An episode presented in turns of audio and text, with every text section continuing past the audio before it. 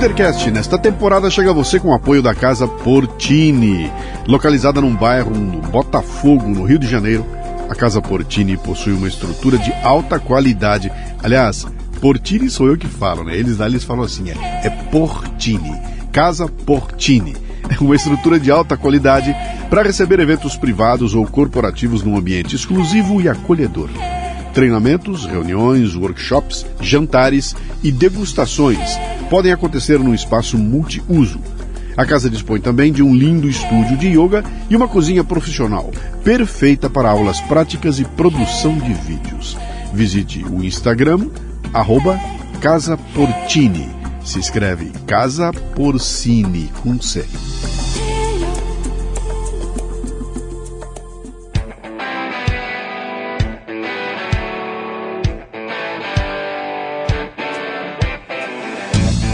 Bom dia, boa tarde, boa noite, bem-vindo, bem-vinda a mais um Leadercast, o podcast que trata de liderança e empreendedorismo com gente que faz acontecer.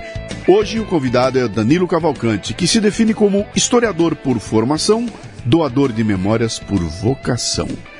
Danilo tem realizado um trabalho incansável de criação e distribuição de conteúdo com temática liberal conservadora, usando os recursos de redes sociais, cinema e o dia a dia para discutir os grandes e polêmicos temas e ideias que ocupam nossos tempos.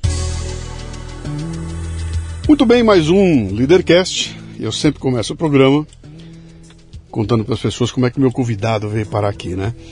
E aqui foi interessante porque eu não conhecia nada do trabalho dele. Quando de repente eu sou convidado para um evento cujo nome era Oxigênio, né? Exato. Oxigênio, né? Da Giovana. A Giovana me dá um alô, Luciano, vem aqui, nós vamos fazer um evento aqui em São Paulo lá. O Danilo vem aí, que Danilo, cara? O Danilo, Danilo Cavalcante. Bom, mas deixa aí, ele faz um trabalho legal. Eu dei uma olhadinha nas, nas publicações dele e falei, pô, que legal, o cara fala de, de, um pouco de cultura pop, de cinema, mas é uma abordagem diferente, um negócio numa linha mais conservadora. Falei, pô, garotão, foi uma hora dessa isso vai dar samba, né? E aí nós fomos lá, fizemos o evento, a gente sentou, conversou, lá, participamos de uma, de uma mesa ali ao mesmo tempo, né? E, e naquela troca rápida de informações, cara, uma hora que estiver em São Paulo, vem aí, vamos gravar, vamos gravar, e pronto. E isso é o máximo de contato que eu tive com ele, ele teve comigo. E aí foi uma questão de acertar uh, as visitas. Eu quase gravou aqui, ele só não gravou porque ele teve um percalço no meio do tempo, né?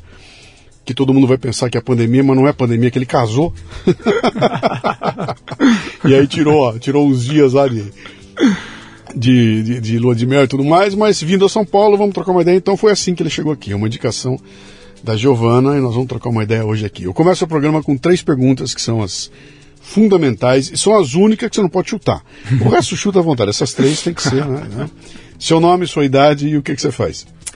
Pois bem, meu nome é Danilo Cavalcante, tenho 23 anos e eu atuo aí na internet há uns 10 anos agora, no dia 26 de novembro vai completar, produzindo conteúdo, ensinando aí o pessoal um pouco do conservadorismo, trazendo uma, uma, abordagem um pouco mais cultural, né? não me atentando aos pormenores da Sim. ciência política, da filosofia, mas tentando trazer para a realidade do dia a dia das pessoas. Esse sotaque é gaúcho, né?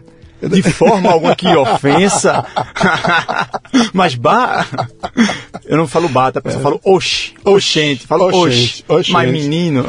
Nasceu onde? Sou de Recife, natural de Recife. Recife, Recife. Sotaque não deixa mentir. É, que legal. Tem irmãos? Tem? Como é que é a tua família? Filho único.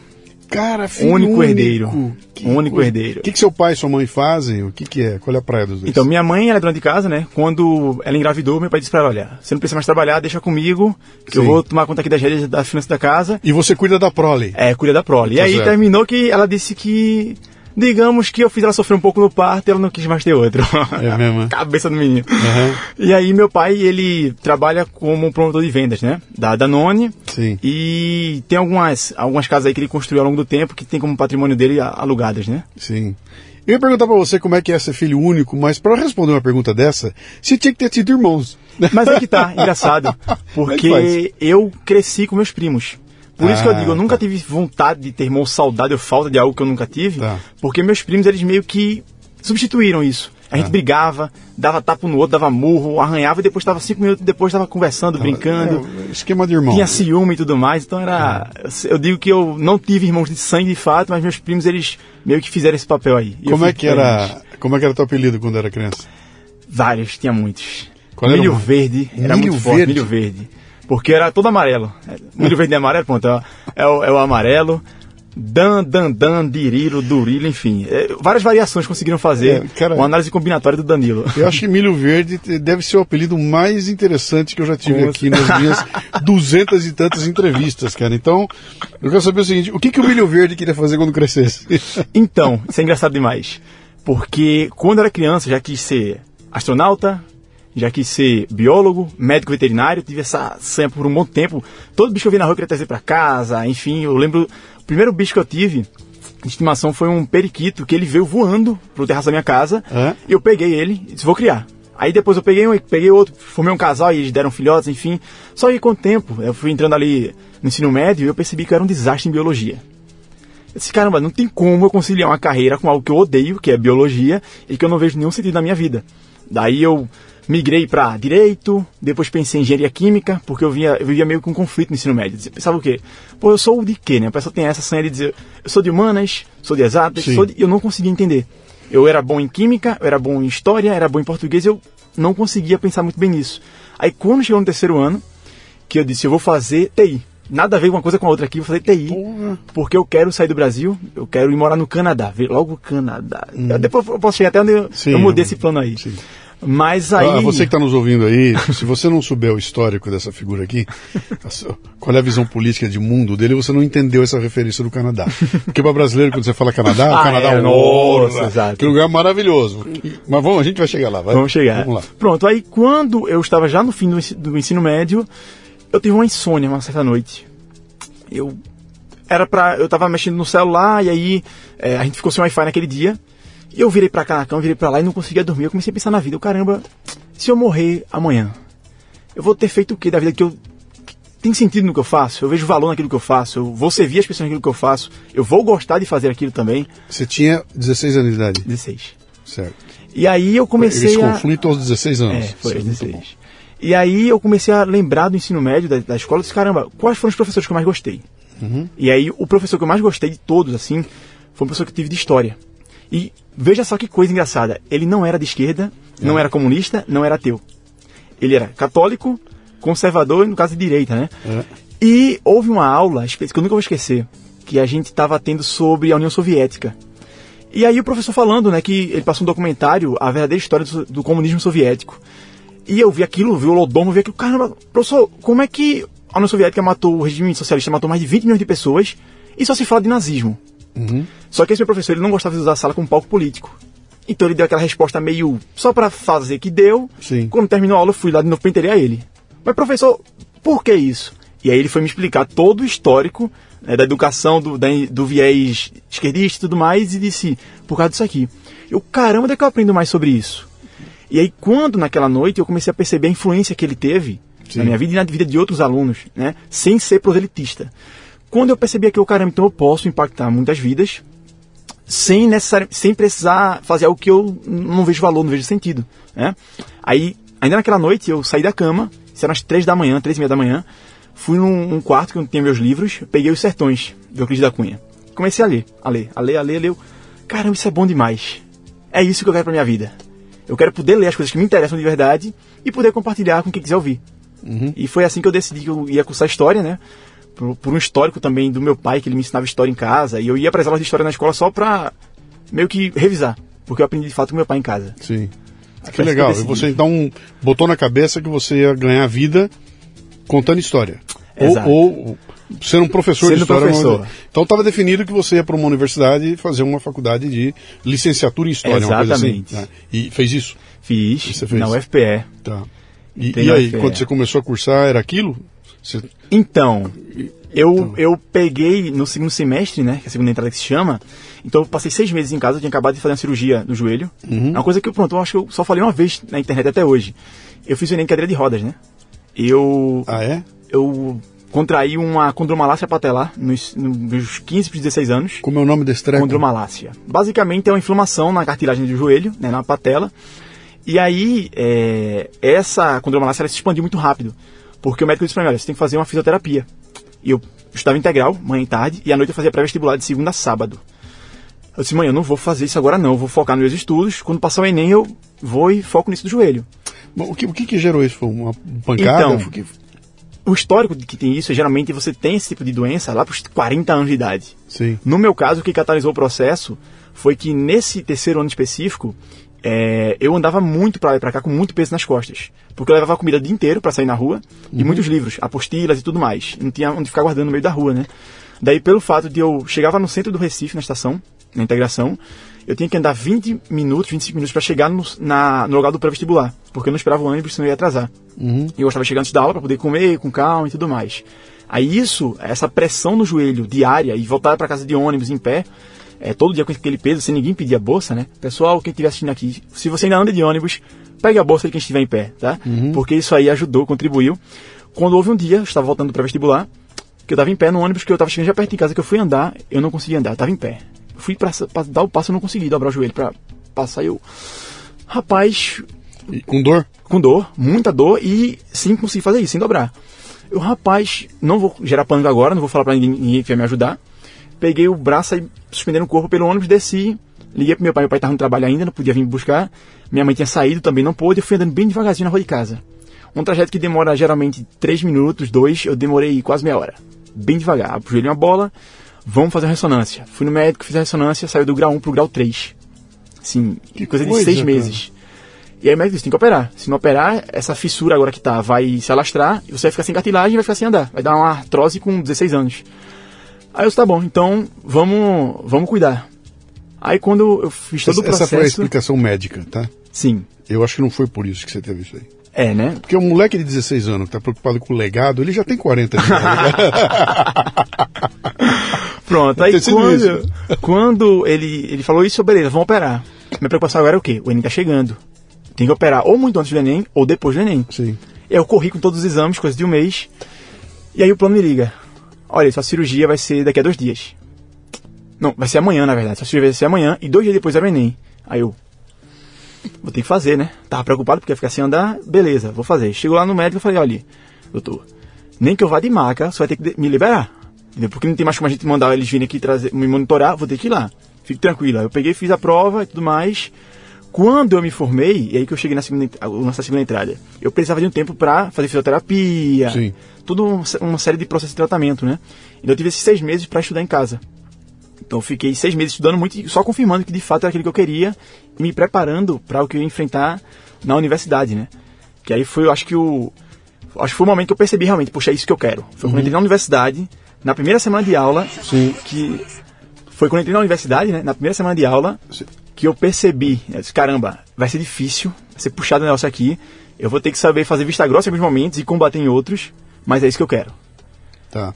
Mas ah, o que eu queria saber é o seguinte: aí você entra e começa suas aulas. Sim. Quando começaram as aulas e você tomou contato com o conteúdo programático, com os professores, eh, era aquilo mesmo, cara? Ou você tomou um susto lá? Porque de Então, repente. É, aí foi quando todo o glamour que eu tinha idealizado caiu por terra. Sim. Porque primeiro eu pensei, poxa, eu vou ter aqui, vou ter acesso a um material bibliográfico robusto. Com professores iguais àquele que eu tinha Ou- que me marcou. É, pronto. Vários iguais. Exato. É. Ou que pelo menos tenha um mínimo de abertura para o diálogo Sim. e para um debate assim de fato genuíno, né? Sim. Aberto a, a- a ideias diferentes. E quando cheguei na primeira semana, o diretor acadêmico ele faz meio que uma sabatina. Ele, os professores não entram em sala e eles pegam um tema, por exemplo, feminismo, é, negro e mulheres, enfim, e todo dia um tema diferente já para fazer, já para mostrar meio que criar um, um nivelamento. Dizer, olha, isso aqui é o nosso pensamento, vocês vão ter que se adequar a isso. Eu já levei aquele susto de cara, quem, né? quem que faz isso? O DA, diretor acadêmico. Quer dizer, os próprios estudantes, Os próprios estudantes. já vão enquadrar a É, estudantada. já vão é. Engraçado que um semestre depois, uma turma entrou, né? E depois eu vou até chegar nesse mérito aqui, mas eu já comecei a ter fama lá dentro. Eu, que eu era o fascista e que eu estava liderando o movimento Olavista na UFPR. e foi assim que eles me apresentaram para uma nova turma. Que ano era? Que ano era isso? 2017. Puta, é ontem, cara. Foi ontem. E foi assim que eles me apresentaram para uma nova turma que chegou. Você era Olavista. que era Olavista. Só que eles não sabiam que a gente já estava fazendo uma coisa, um rebuliço lá dentro, e essa turma que entrou tinha um monte de conservador. Aham. Assim, para um curso de história ter 10 conservadores é algo extraordinário. Entendeu? Sabe, que, tinha- que, que escola era? Onde era? é a UFPE. Na UFPE. Na UFPE. Foi lá que teve aquele lance do Eu que diretório. organizei o. Que, o que tirou um diretório de esquerda que estava lá. Não, ali. Onde foi isso? Foi em Minas Gerais? Rapaz, Teve um que foi um case maravilhoso. Lá cara. a gente tentou fazer isso. Posso dar conta depois da história no que deu. Mas um de lá a gente exibiu o filme do Olavo. Primeira vez Ah, que foi lá que a teve aquela confusão? Foi, eu organizei lá Ah, com meus amigos. Tem, um murro maravilhoso aquela É, pancadaria. Cara, Muito que bom. doideira, bicho. Mas aí quando teve esse início, né, que eu percebi que não haveria essa abertura, eu já vinha me preparando para isso, foi aí que eu tive agora que ponderar. Uhum. Em quais momentos eu me posiciono, em quais momentos eu só escuto e fico lá na minha, né, Uhum. e tentar conseguir aí aliados para dar conta da situação, né. Uhum. Legal, cara. Quando eu converso com os caras mais maduros, eu tenho alguns, eu tenho alguns papos aqui maravilhosos, cara. O Rodrigo Gurgel tem um Leadercast com ele que é Caramba, imperdível, excelente. cara, imperdível, né? E acabei de fazer gravar agora com, com o Paulo Moura, que é uma delícia, cara. E são caras que têm um histórico, que, gente mais madura. O cara já tá seus 50 anos de idade, né? E eles têm uma história mais ou menos parecida. Esses caras vêm, pegam, entram pra esquerda, criam toda a sua juventude na esquerda, um belo dia começa a acontecer fatos e o cara começa a olhar e fala, cara, o que eu tô vendo não é o que me falaram. Sim. O que eu tô vendo acontecer não é o que me disseram, né?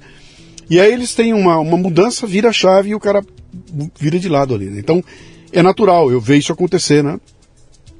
Se eu tiver que te contar minha história, minha história não é assim, não houve um momento que virou chave. Eu fui virando devagarinho.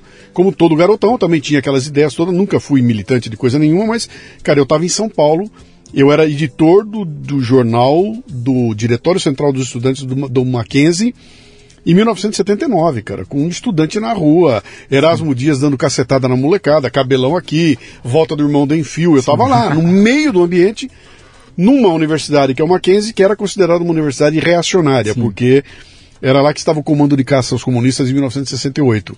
E eu estava em 79 e a herança continuava lá ainda, né? Ah, mas já ali eu já não, já não tinha mais ilusão nenhuma, eu já estava com a cabeça muito feita lá, né? Você não passou por isso, você não teve o flerte da esquerda para depois Tive. virar. Mas foi muito rápido, cara, porque se em 2017 É, você é. já tinha mudado de lado. É, foi o seguinte, é, eu cresci na minha família sabendo que o meu bisavô era comunista. Ele foi membro, membro do PCB, afiliado mesmo, assim, e ele foi, foi torturado e morreu, né, no regime. Ô, louco, era amigo do Julião lá, andava com o Julião. Provavelmente. É. Provavelmente.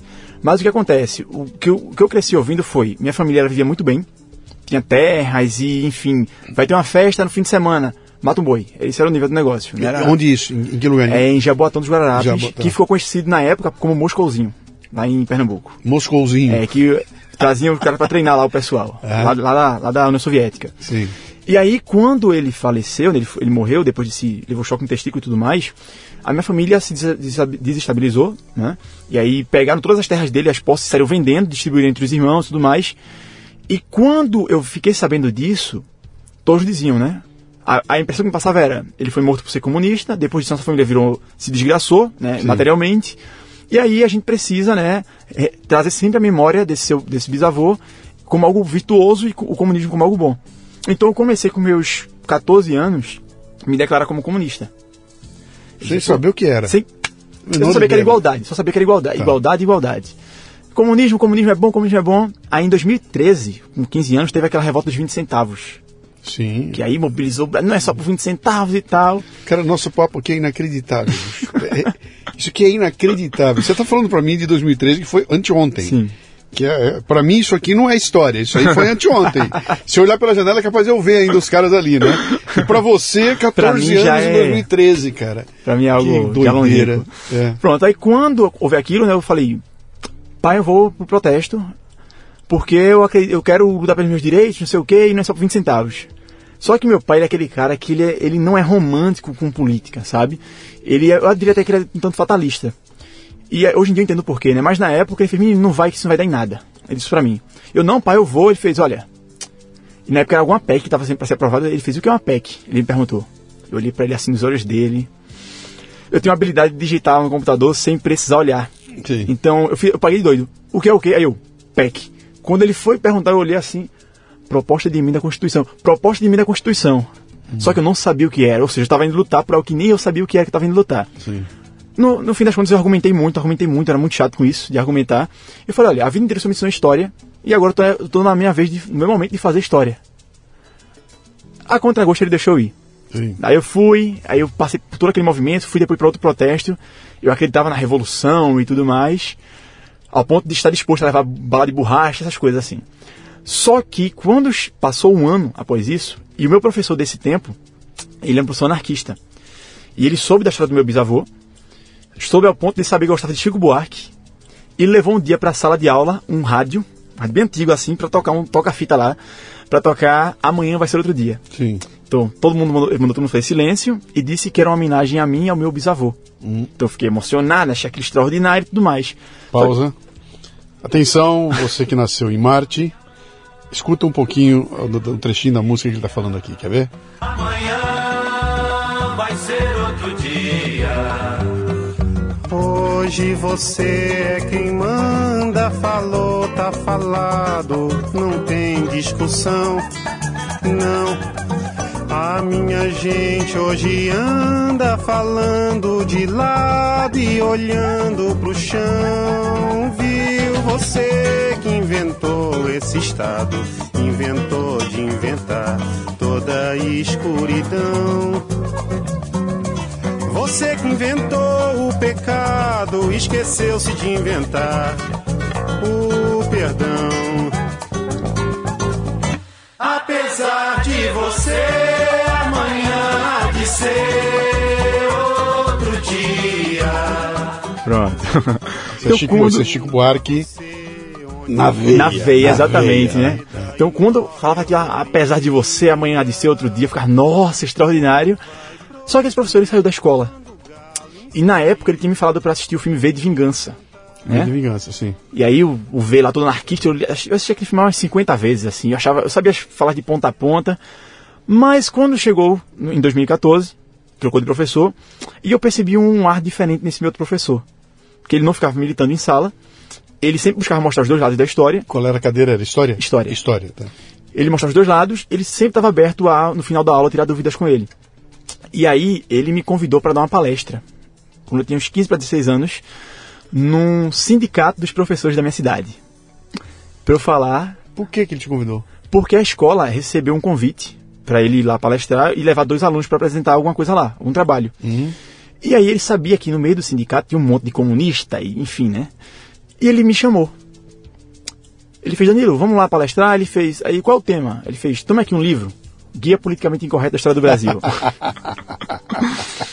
Leandro fez Narlock. Exato. Você sabe que esse livro foi lançado em audiolivro, Sério, sabia não? certo? Com a locução de quem vos fala. Ah, Eu rapaz, fiz a locução desse livro excelente. inteirinho, cara. É. Maravilhoso. O editor me chamou por causa do meu podcast e falou, cara, nós vamos lançar o audiolivro e a única voz que eu consigo entender que seria capaz de fazer é você. Quer fazer? E eu fiz o audiolivro, montei o audiolivro inteirinho, só que era uma coisa muito louca, cara. Era a editora Cultura e tudo mais, ele queria lançar como um aplicativo. Não era um audiolivro que você comprava no CD, como todo mundo fazia. Uma Não, era um aplicativo. Você comprava o aplicativo e o audiolivro vinha lá dentro, né? E aí eu fui e gravei, cara. 11 horas e, e, pô, foi muito legal gravar aquilo lá. Montamos o negócio sozinho, montou, lançou o aplicativo e não aconteceu absolutamente nada, cara. Não aconteceu nada porque o modelo era muito novo, era tudo muito, tava muito, embora o livro fosse um best-seller, né? Ele e aí eles foram transformar em, em, em CD. E aí caiu num ambiente de editora normal, cara. Aí o cara pegou a editora que ia fazer o CD, que era uma editora do livro, ligou para mim, cara, tem que fazer umas correções no texto, manda bala, mandaram para mim 26 páginas de correção. Falei, perfeitamente, vamos entrar em estúdio, eu corrijo tudo e vamos começar de novo, né? Aí os caras não quiseram fazer, não tinha dinheiro para gastar, não existe esse audiolivro, embora esteja gravado, eu não sei onde for parar a matriz né, dele, mas eu fiz o audiolivro, entrevistei o Narlock na época, Muito antes bom. dele ser famoso e tudo mais. Tem o Leadercast. Não, pré-Leadercast, eu fiz com o Narlock, quando ele estava lançando o livro. Foi bem legal. Muito bom. Pronto, aí quando ele me passou aquele livro, né, eu lembro de um, de um capítulo que muito me chamou a atenção, que era falando que João Goulart ele favorecia empreiteiras, né? Eu, Pô, como é que o cara ele tinha um, um- uma- um viés mais comunista, assim, ele pendia mais pro comunismo, e ele está favorecendo empreiteiro, ou seja, é o velho Orwell, né? Alguns são mais iguais que os outros. Sim. E aí, quando eu vi aquilo, caramba, então, peraí, então o comunismo não é bem aquilo que eu pensava. Aí eu fui pesquisar. E o professor disse, olha Danilo, o tema vai ser o comunismo brasileiro. Aí eu, beleza. Aí você indica alguma coisa, O ele... título da tua palestra era Esculhambando Marx. É, assim, É basicamente é isso, basicamente isso. Daí, e eu não sabia, eu todo inocente, né? É. Todo inocente, tá bom, vamos lá. Só que o meu professor não disse se eu deveria falar a favor ou contra. Tá. Ele só deu o livro e disse, pode pesquisar à vontade, do jeito que você quiser. Cara, logo esse livro. A palestra era no sindicato, a palestra? Foi no sindicato. Meu Deus. eu tenho um registro até hoje, depois posso até te mandar a imagem. Meu Deus. E eu, inocente, não sabia o que eu ia enfrentar, né? Daí, quando eu li, beleza, eu percebi que o comunismo não era aquilo que eu pensava, mas, né? Já tinha caído a máscara, vamos pra palestra. Chegou lá no dia, eu pensei que a palestra seria para alunos de alguma escola. Chega na hora, o auditório só tinha.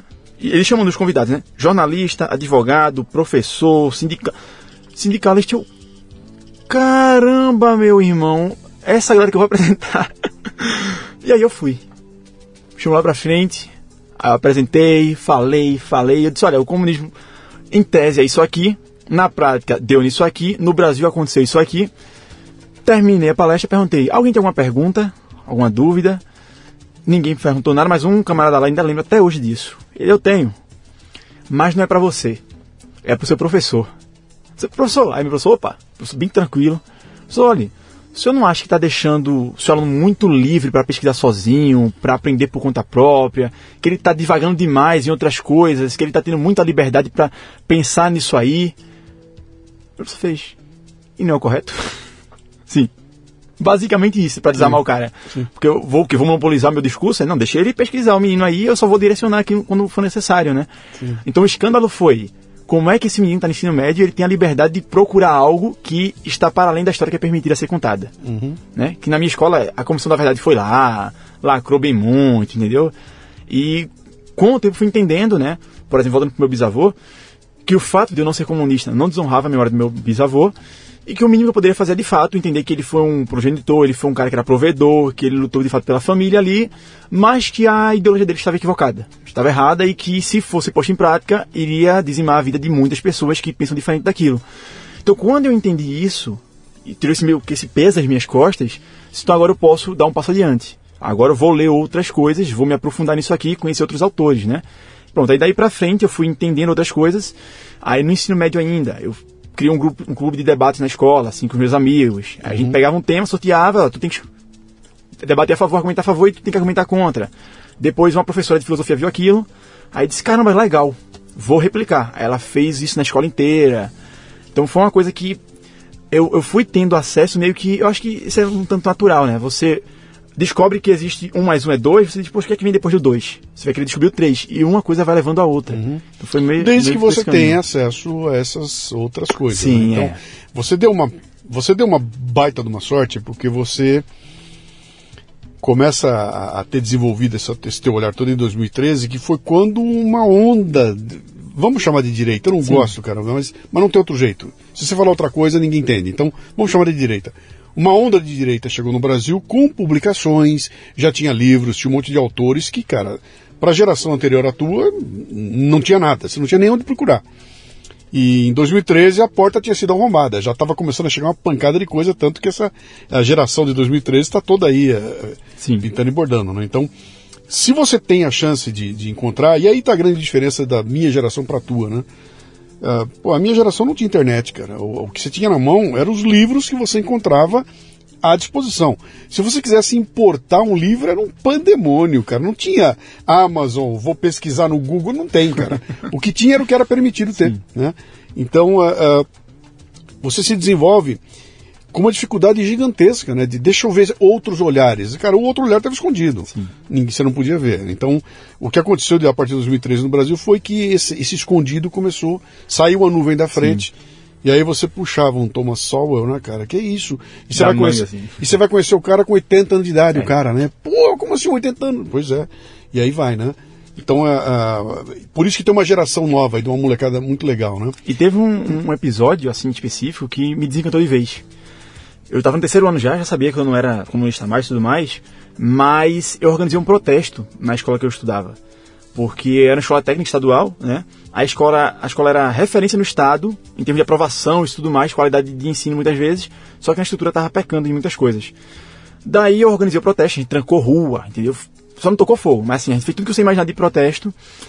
Mas antes disso, eu me reuni com a União dos Estudantes Secundaristas de Pernambuco, a UESP, que vem lá na carteirinha de estudante, lá tem lá a marca deles. E na reunião eles disseram, a gente vai ajudar você a organizar esse protesto. Eu, beleza, massa, estão engajados na causa. Duas horas de reunião, duas horas falando mal do capitalismo. E tudo que eles falavam, eu já tinha discernimento para entender que a crítica não era o capitalismo de fato, era corporativismo, era o próprio Estado, e não era o capitalismo, a sociedade de mercado. Eu, caramba, velho, os caras me chamaram duas horas só para me enrolar. Tentaram me vender no jornal lá, da Revolução de não sei o quê, e me chamaram pra assinar uma ata de um partido comunista que eles queriam fundar. Eu, pô. Então, isso me lembra até o Saul Alinsky, né? É- é- é- a busca não é pela. não é pela. por uma mudança de fato. Né? Tudo que importa é a revolução. Sim. Então eles não querem. não tem um sentido mais elevado da coisa. É a revolução para revolução. Sim. Entendeu? A gente pegou você para te usar, mas o nosso foco final é a revolução. Eu tô me usando como bucha de canhão? Aqui não. Aí quando ali pra frente eu disse, é, realmente, não tem condição nenhuma de eu levar minha vida lendo com isso aqui. Então, você estava meio ilhado, então. Sim, Você devia estar ilhado, porque você o- era um grupo. Se tiver mil estudantes lá, você vai encontrar naquela época, lá em 2003, você vai encontrar 10, 15, 20, 100 caras, vai, em cada mil, que talvez estivessem dispostos a tomar o- a quantidade de porrada que você deve ter tomado. Sim. Você, você devia sofrer um bullying desgraçado, né? Aí chegou, chegou o reacionário, chegou reaça. já né? é, teve muito. já, já era reaça na época? Já Na era? época já era, só que eu consegui ainda. é, porque assim, convenhamos que o Teatro das Tesouras sempre existiu aqui no Brasil, né, nas últimas décadas, e eu era chamado de PSDBista. A P- ah, sim, Era o PSDBista. O PSD era, era, era a direita. É porque na época era o coxinha, né? Na Sim, época o xingamento era chamado sim, de coxinha. sim. Então eu já era o coxinha. 2013 ali já era o coxinha, e continuou 2014, foi se intensificando, e daí pra frente, aí o Reaça já apareceu, né, com mais força, e depois agora é o clássico fascista, né? Ah, sim, é a caminho de genocida, porque É. né, é que vai acabar a pandemia e o genocida vai perder mas a caminho de genocida, né? É impressionante como os caras, o- esses rótulos são é uma coisa de louco, né? Poder das palavras, né? Incrível. É, e, e a revolução começa assim, né, cara? É sempre assim. To- toda a revolução, a revolução boa, a revolução ruim, toda ela começa com você redesenhar o discurso. Ao redesenhar o discurso, você. Pô, tá no, tá no, tá no livro do Orwell, né? Sim. Ele fala, cara, vamos reduzir isso aqui ao mínimo. Que você, se ninguém mais souber o significado da palavra liberdade, não tem mais por que lutar por alguma coisa que eu desconheço. né? Exatamente. E aí os caras vão mudar o, o- a palavra por isso, né? Mas você então, você chegou a se formar em história? Cheguei a me Pegou formar. o teu certificado na Peguei. mão? Ah, Aí que tá engraçado. Eu me formei, peguei o, o diploma provisório, né? Que eles depois vão emitir o oficial, mas eu nunca fui buscar. Mas eu me formei, fiz TCC e tudo mais. Muito bem. Você chegou pro seu pai, sua mãe, meus pais, aqui está, seu filho está formado, aqui está, etc e tal. E aí eu tenho que ganhar minha vida, cara. O que, que você foi fazer? Então, isso foi uma fase difícil. Porque quando eu decidi né, que eu não queria ser só mais um na trincheira ali, eu queria fazer alguma coisa a mais, eu entrei na universidade com um foco muito, muito assim, aparente para mim, que era, eu vou entrar, vou fazer tudo que eu puder fazer lá dentro. Vou pegar bolsa de pesquisa, iniciação científica, monitoria, grupo de estudo, vou publicar, fazer tudo. Pronto, tudo isso eu fiz. Tudo isso eu fiz. Mas chegou um momento que foi um divisor de águas para mim. É, uma professora, ela me amadrinhou lá, pra eu ser orientando dela. E era a única que eu queria, de fato, que ela era aberta de fato ao diálogo, enfim, ela deixava eu falar o que eu pensava para ela. E ela criou um grupo de estudos com alguns doutores, doutorandos, que eram orientandos dela. Ela me colocou, ela criou só pra eu e outro amigo a gente entrar com ela nesse grupo. Porque ela queria já colocar a gente no nível de debate da pós-graduação. Daí eu entrei nesse grupo, toda, todo, a cada 15 dias a gente se reunia, a cada 15 dias, para debater algum livro e cada um se encarregava de seu relator do livro. Acontece que no fim de cada reunião, eu saí extasiado. Caramba, era altíssimo o nível, era muito bom. Meu corpo estava na graduação, minha cabeça estava fora já. Mas eu percebi que eu não tinha liberdade. Terminava a reunião, eles falavam o que eles queriam, eu ficava só rindo. Riso de Kenga, como diz Recife, né? Só... e teve um dia que foi o ápice para mim, onde um deles que chegou para mim, chegou só, vem cá, vem cá. Abriu a bolsa e mostrou uma camisa de Lula. Lula livre. Quando eu olhei para aquilo, eu eu ri pra ele, né? Não revelei nada. Eu, Caramba, isso não é vida, não. Isso não é vida. Porque, assim, o planejamento era o seguinte: eu vou estar nesse grupo. Eu já sabia, por exemplo, qual era a questão da prova do mestrado. Então, eu só teria que levar para eles, periodicamente, para eles corrigirem. E eu, no dia de distribuir na prova, fazer um doutorado em Oxford, na Inglaterra. Volto pro Brasil, espero um concurso, passo, viro professor universitário. Você estava como assistente de uma orientadora. Não estava no teu campo de visão um mestrado, após, um doutorado? Já era isso. Então, ela tava me treinando pra isso já. Mas você não começou a fazer, você chegou a fazer ou não? Não. Você não chegou a eu fazer? pulei fora antes. Ok. Pronto, é isso que eu vou dizer, como foi que eu mudei a, Tá. a chave, né? Tá. Quando eu percebi isso, caramba, isso não é vida. Só que nesse meio tempo, muitas coisas começaram a acontecer. A professora começou a ser, eh, sofrer um monte de, de, de mensagem, teve um monte de mensagens, recebi mensagens sobre mim. E teve um post específico meu que viralizou lá. Eu já produzia conteúdo nessa época. É, onde eu, eu peguei um post do Pondé e assim e compartilhei, dizia, que basicamente dizia o seguinte: o lavar dos pratos, você lavando o prato na pia no silêncio, molda mais o caráter do que você ir pra rua protestar. Porque o senso de dever, ele causa em você né, a, a- o senso de responsabilidade. Enquanto que na rua você só pede por direitos. Ou seja, algo muito mais uma pessoa mimada, né? Ficar pedindo e não agir. E não cumprir com o dever. Postei isso. Como diria Jordan Peterson, arrume seu corpo. Arrume seu quarto, pronto. Basicamente isso. Daí um grupo lá de pessoas que me odiavam foram falar com a professora, né, me chamando de fascista e tudo, e mandaram essa minha publicação para uma pós-doutora da USP, que era orientanda dessa minha professora, e essa mulher foi falar para essa minha professora, dizer, olha, sabe que teu orientando pensa isso aqui? Ela fez, eu sei. E daí? Então ela comprou a briga por mim. Só que foram três meses que, assim, a vida a gente foi virada de cabeça para baixo. Para onde ela ia já estava sendo conhecida, entendeu? Então ela é para a universidade do lado, vizinha, Federal Rural. Soube que tá é, orientando um rapaz aí, né? Ele vai até pra igreja, ele é de direita. Eu falei, "Oxe, mas vocês são os comunistas que defendem a liberdade? Aí até que um dia que eu cheguei pra ela e disse, olha, não dá. Eu vi que a tua vida tá mudando muito assim por causa de mim. Você sempre fez a sua parte aí, caladinha na sua, sem referência. Eu não posso comprometer tua carreira e eu não tô disposto a viver uma vida dupla. 12 horas por dia eu sou uma coisa e outras 12 horas sou outra. Não dá pra mim. Eu sei que agradeço muito por tudo que você me ofertou. Agradeço demais, mas não dá. E o que foi o fim da picada pra mim foi quando eu soube que o tema que eu ia pesquisar no mestrado, umas 20 pessoas no mundo pesquisavam e todas se conheciam. E quando você manda um artigo para a revista, você não precisa identificar o seu nome. Pelo menos o corretor não sabe o nome, mas eles conhecem pela tua escrita. Então, se eu me queimo no Brasil, eu me queimo no mundo inteiro, entre os pesquisadores. Disse, pô, isso não é vida, velho. Eu não vou viver uma dupla vida. Só que naquele momento, meus pais já sabiam que eu ia fazer mestrado, doutorado, tudo aquilo que eu comentei. Eu disse, cara, mas como é que eu vou falar isso para eles que eu desisti?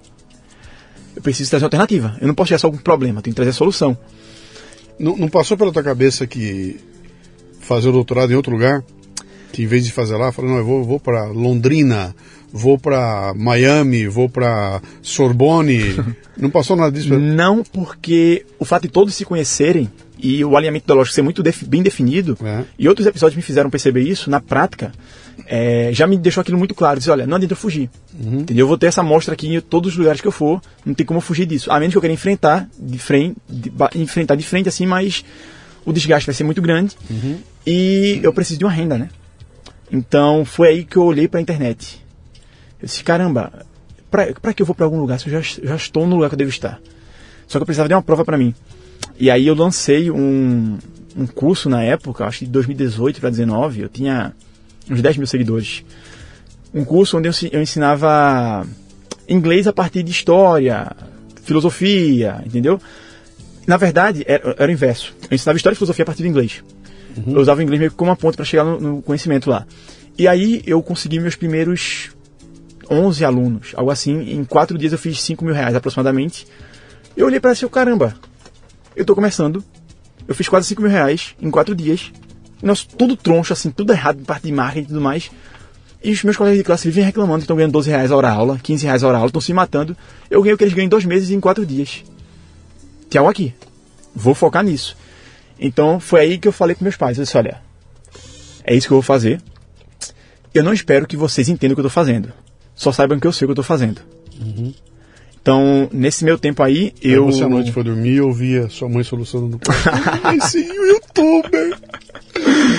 Filho, o engraçado, o engraçado é que a minha mãe, ela viu o que eu passava. Aham. Ela viu, às vezes eu comentando, eu evitava falar muita coisa pra ela, mas tinha que eu chegava em casa com a cara desse tamanho assim. E ela, o que, aconteceu? Eu comentava por altas vezes, né? E ela soube também da pancadaria que teve. Meu pai foi também pra, pra exibição e ele viu lá, ele filmou e tudo mais. Então ela ficava bem assustada, né? Temendo da minha vida e tudo mais. Daí quando eu tomei essa decisão, nessa época calhou de eu fazer um intercâmbio pra Londres. Aí foi um tempo que eu pude meio que me desvencilhar do Brasil assim, Sim. sair do olho do furacão daquela eleição de 2018 e tudo mais, no final do ano, e pensar. Puxa, agora eu vou ter esse tempo aqui para pensar. Que período você ficou lá, fora? Foi do final de dezembro, né, dia 31 de dezembro até o início de fevereiro. Pô, foi no olho do furacão. Foi. Foi no olho do furacão. Foi. Você ficou na posse. A posse você tava exato, lá fora. exato, tava lá Ah. fora. E aí eu lembro que quando isso aconteceu, eu, poxa, eu vou, agora eu vou pensar na volta, o que é que eu vou fazer, porque meu plano era, o curso de História na Federal ele tem nove períodos, e eu fiz ele em sete, eu já queria me livrar, terminei um ano antes do tempo. Então ia ter um ano pela frente aí pra eu tocar o barco da minha vida e dar um, dar um, um ajustamento no trilho, né? E quando eu voltei, eu já voltei com um plano na mente pronto. Vou fazer isso, isso, isso, vou aprender isso, vou terminar o TCC logo, pronto. Então, basicamente, eu ia para a universidade para cumprir tabela, Sim. só para estar o corpo presente, mas a mente já estava maquinando várias outras coisas. Qual né? era o modelo de negócio que você tava na cabeça quando você. O, o- que, que eu vou ser quando crescer? Você Pronto. já tava- o que, que, você, o que você, na- naquela época, o que, que você falou? Serei um produtor de conteúdo, serei um youtuber, vou ganhar dinheiro com vendendo curso na internet? O que, que era? Pronto, então, no meu caso, o que é que eu percebi? Eu percebi que inconscientemente eu desenvolvi um método na universidade que me fez sobreviver a ela e que me fez crescer lá dentro, apesar de eu ser conservador, né? Sim. E quando eu percebi isso, eu tentei meio que fazer um, como posso dizer, um debriefing da coisa assim. Eu tentei entender a lógica por trás daquilo que eu fiz. Eu comecei a estruturar. E eu percebi que o meu público em específico sofria muito com aquilo. Dizia, olha, Danilo, eu tenho um, não aguento mais estar na universidade porque eu não consigo me posicionar. Eu quero aprender a argumentar pela, por aquilo que eu defendo. Eu quero ter uma rede de amigos em que eu posso ser quem eu sou. E eu, caramba, isso era tudo que eu passava. Eu consegui ter tudo isso. Né? Então, eu, meu modelo, agora falando em termos de negócio, foi pensar o seguinte: eu preciso criar uma escola, uma comunidade, em que o meu grande carro-chefe vai ser a estrutura de amizade entre as pessoas. E com isso, elas vão ter um ambiente livre para conversar, elas vão poder estudar aquilo que de fato interessa a elas, e vão poder argumentar em prol dos seus valores, e a partir daquilo, elas não vão mais temer, por exemplo, na época não se falava muito disso, mas já existia o fenômeno que era o cancelamento. Então elas vão poder dizer, olha, eu vou poder me posicionar como eu quiser, e se eu for demitido da manhã, eu vou ter uma rede de apoio que vai me ajudar a recuperar o emprego, É o entendeu? conceito de uma confraria, é o conceito de uma. Pronto, e tanto que, que, que- que hoje em dia tá, tá pegando bastante, né? E tanto que o nome da minha escola no começo era Confraria. Confraria É? Conservadora. e aí depois eu troquei para o Farol, né? Mas então, vamos explorar isso aí um pouquinho aqui.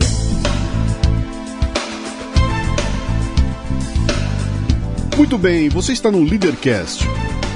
O Leadercast é lançado por temporadas. Os assinantes da Confraria Café Brasil e Café Brasil Premium têm acesso imediato à temporada completa assim que ela é lançada.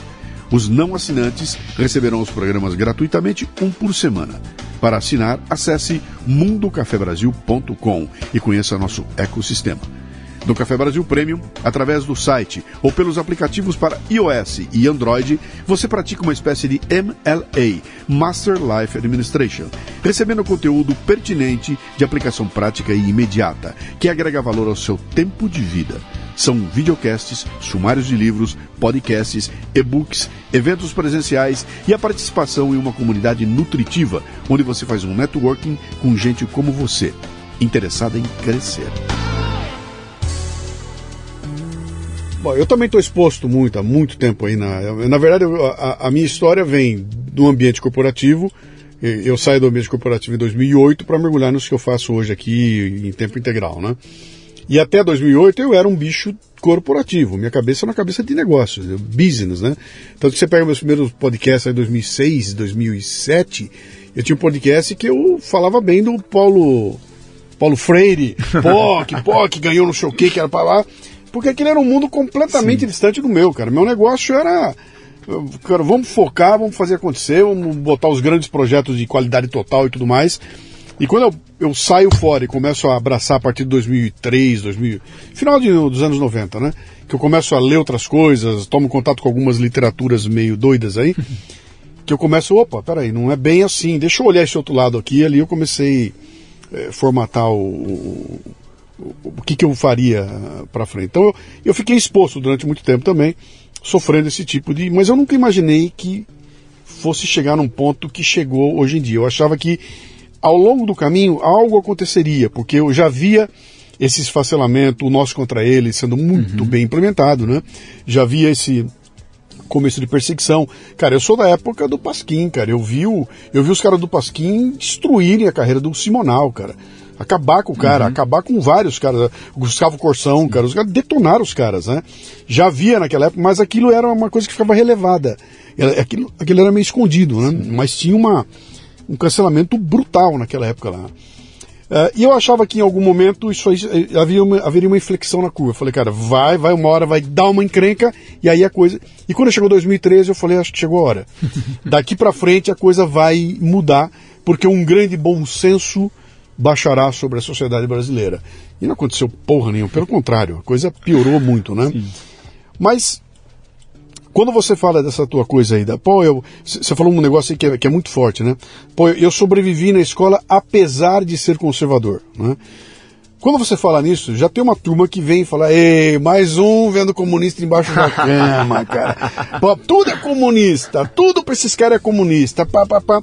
E as pessoas não acreditam que possa haver algum tipo de perseguição. Então você fala, cara, a escola está dominada. Que dominada? Coisa. Onde é que você viu isso, cara? Meu, a imprensa está dominada. Que dominada? Então tem um, um, grande número de pessoas que não acredita nisso porque nunca viu o outro lado, uhum. nunca teve chance de ouvir, nem sequer de ouvir as outras ideias, né?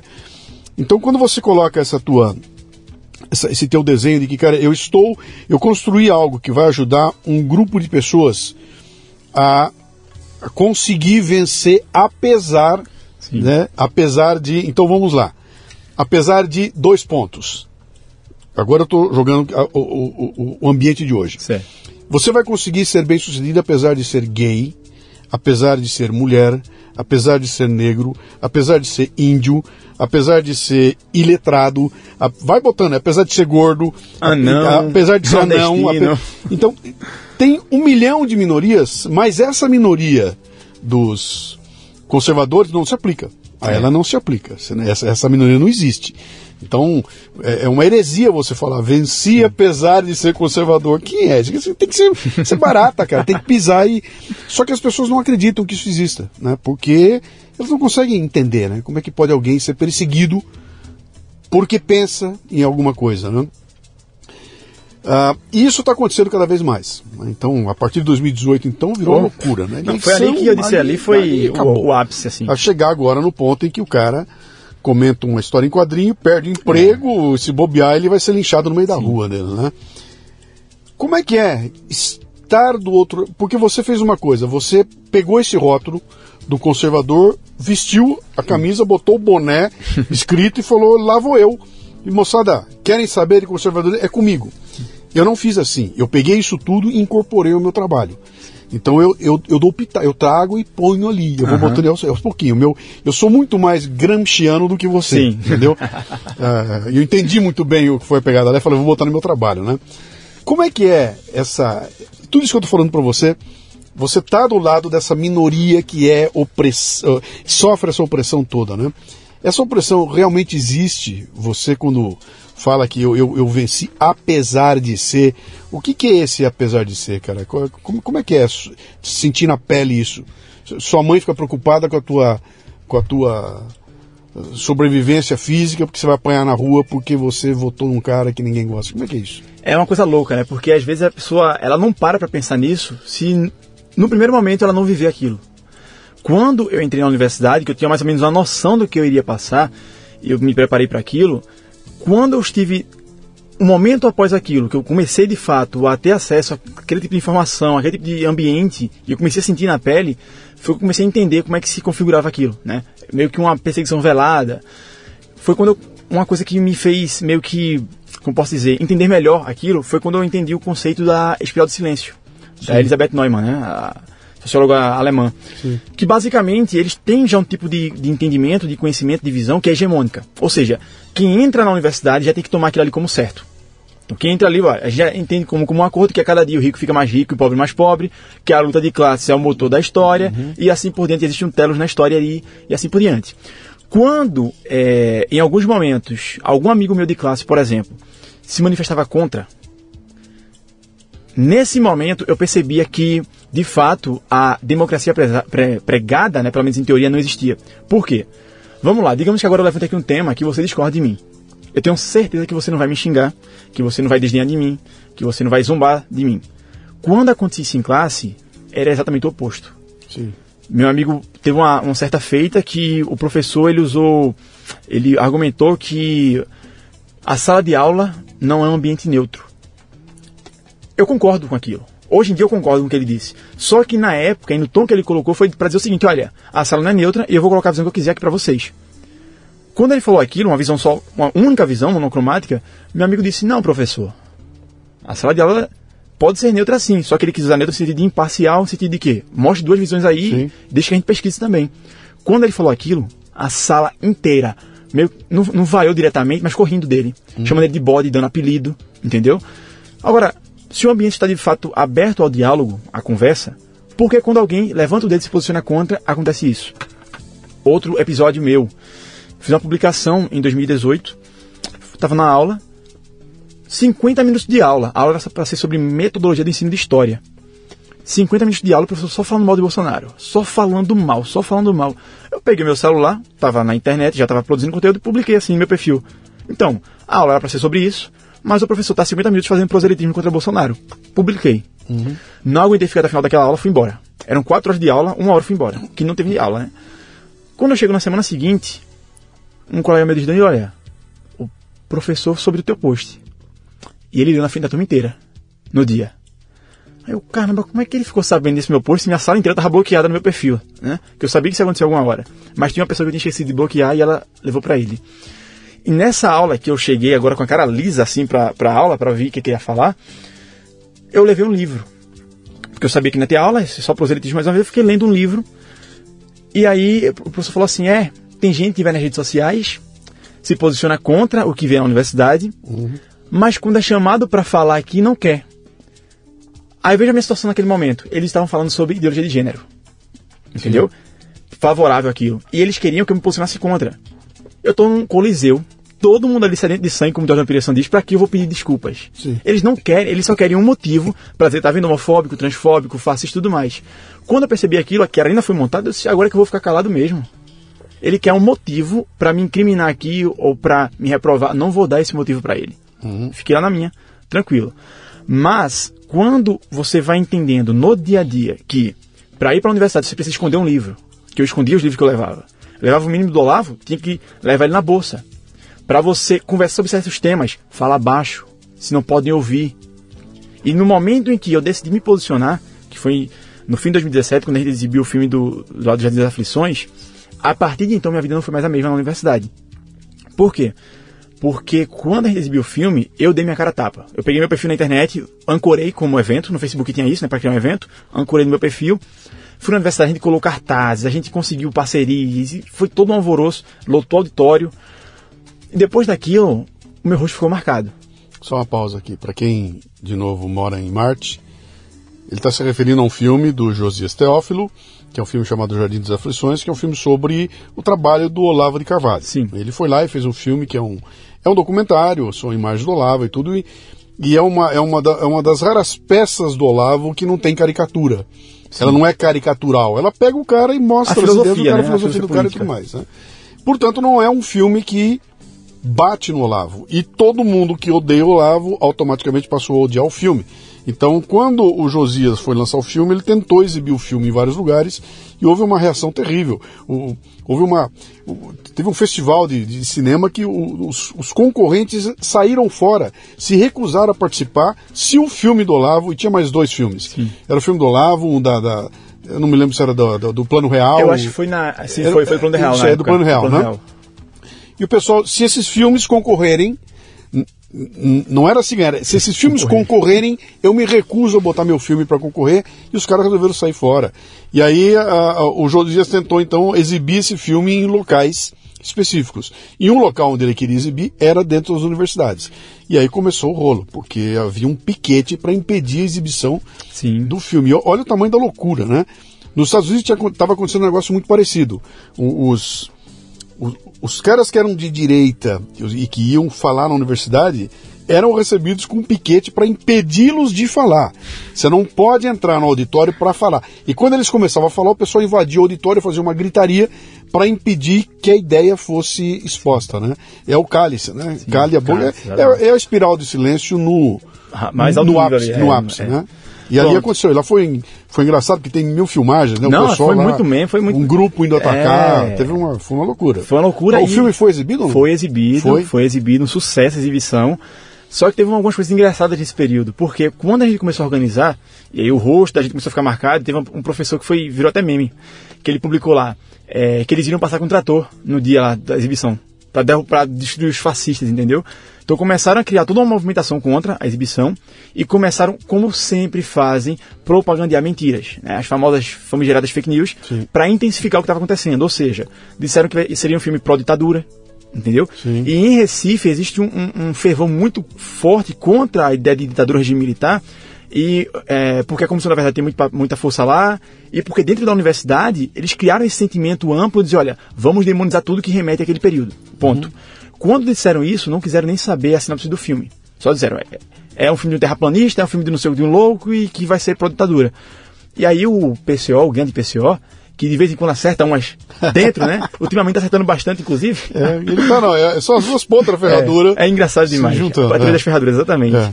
Mas nessa época o pessoal estava muito loucão.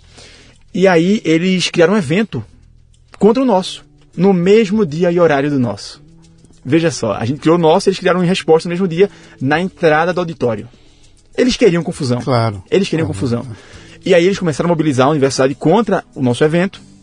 A gente fez todo um, um esquema lá de, de segurança que a gente buscou, não conseguimos um segurança porque a própria universidade recusou dar um segurança pra gente, ou seja, poderia ter sido evitado desde o princípio o problema. Mas aí, quando o filme foi exibido, é onde eu percebi nesse dia, eu até conversei com a minha namorada na época, agora minha esposa, eu disse, olha, a gente tá agora dentro do furacão e a gente tá vendo o que a mídia faz. Sim.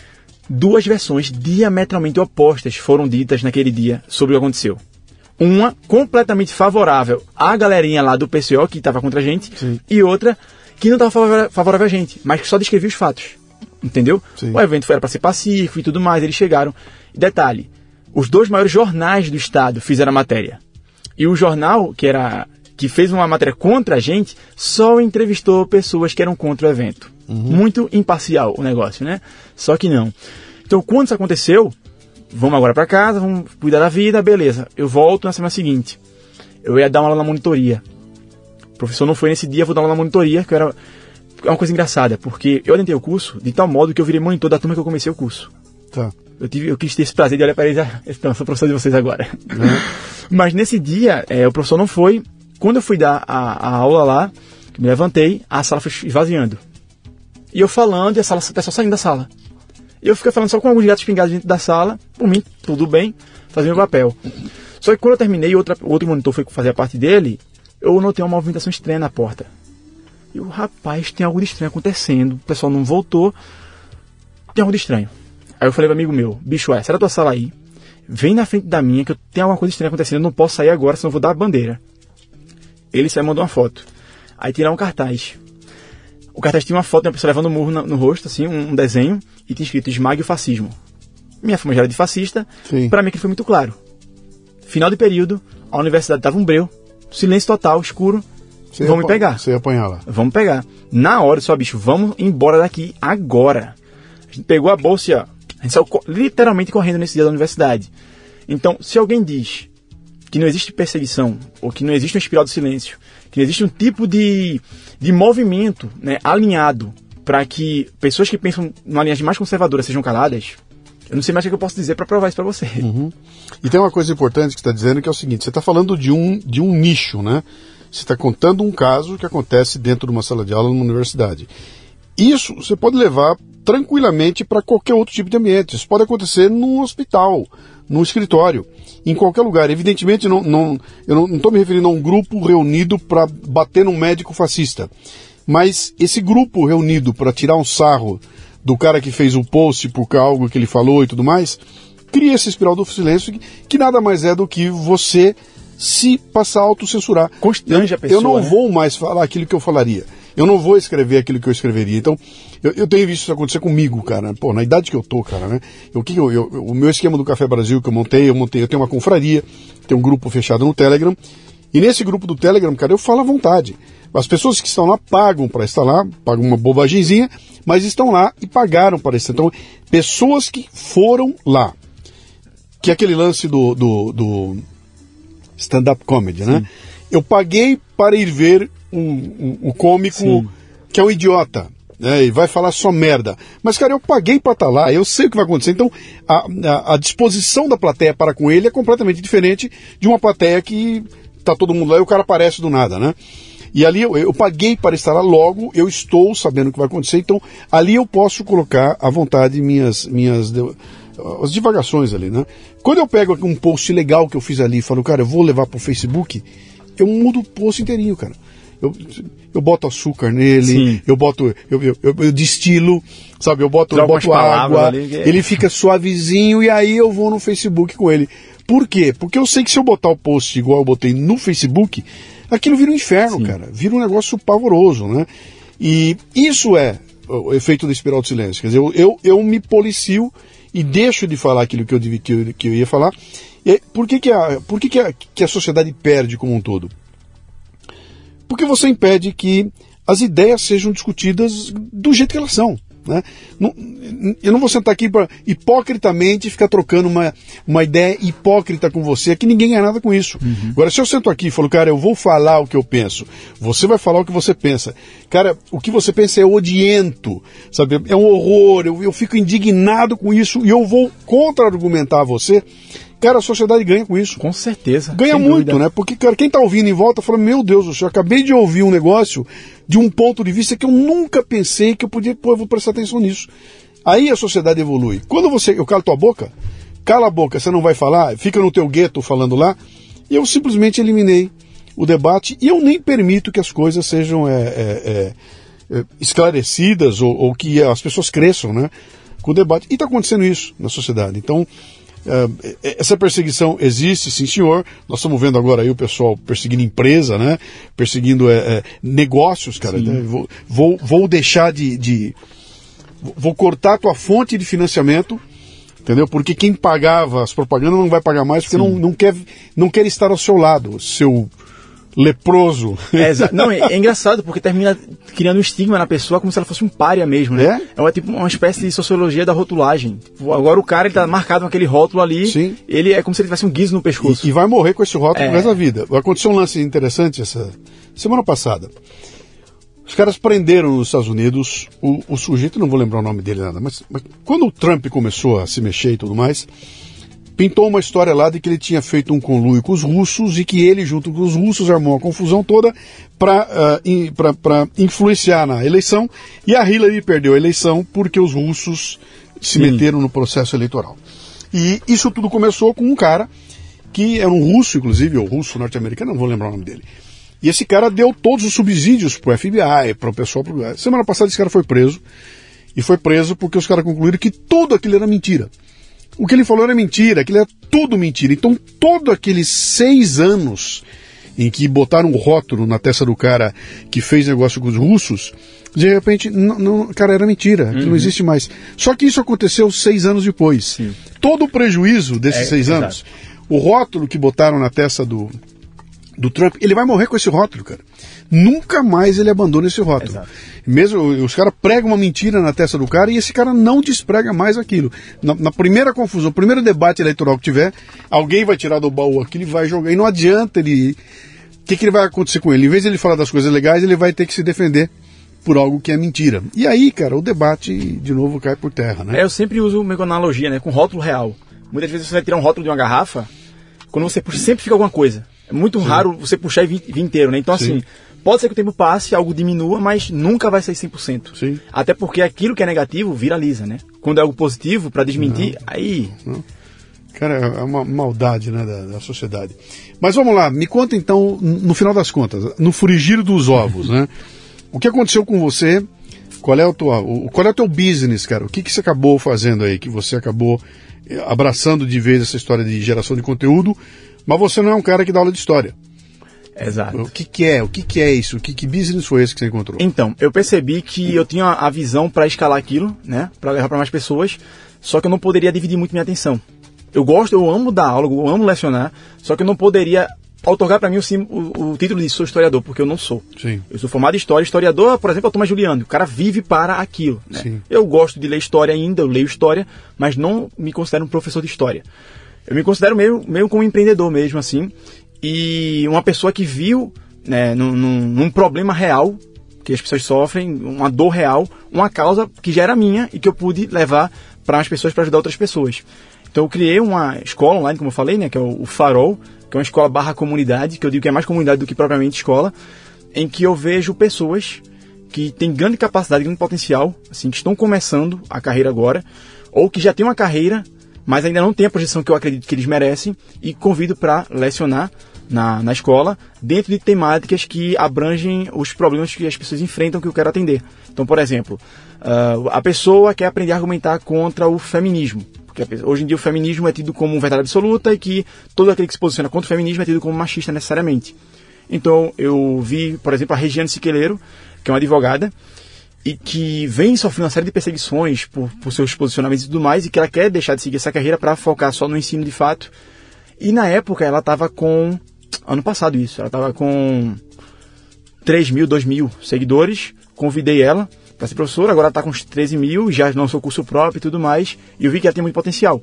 Então eu saio pegando essas pessoas que estavam na espiral do silêncio e dando, e começa a dar voz para elas. Então uhum. elas têm esse, esse, momento que elas fazem isso. Mas tem um componente, então, político ideológico nesse teu trabalho, tem, o tempo todo. Claro. Você não está lá dando aula de matemática, de geografia, não. nem dando aula de produtividade, ou, não, você está dando uma aula de, com posicionamento eu já deixo muito vida, é claro na minha ah. comunicação que, olha, você entrou aqui, minha escola é conservadora, você vai ter lá sobre isso, isso e aquilo. Agora, claro, é igual a implementação para o próximo ano, né?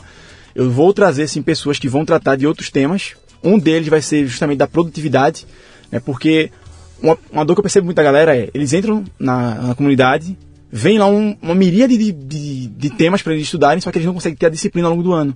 Sim. Aí eu percebi essa necessidade para que eles tenham acesso a aprender um pouco mais sobre como ter foco, disciplina, enfim, para complementar aquilo, né? Mas o foco principal mesmo é aprender a se posicionar sem medo, de fato, e ter essa comunidade de pessoas para você poder conversar abertamente, um papo franco, sem, sem precisar ficar pisando em ovos, né? Uhum.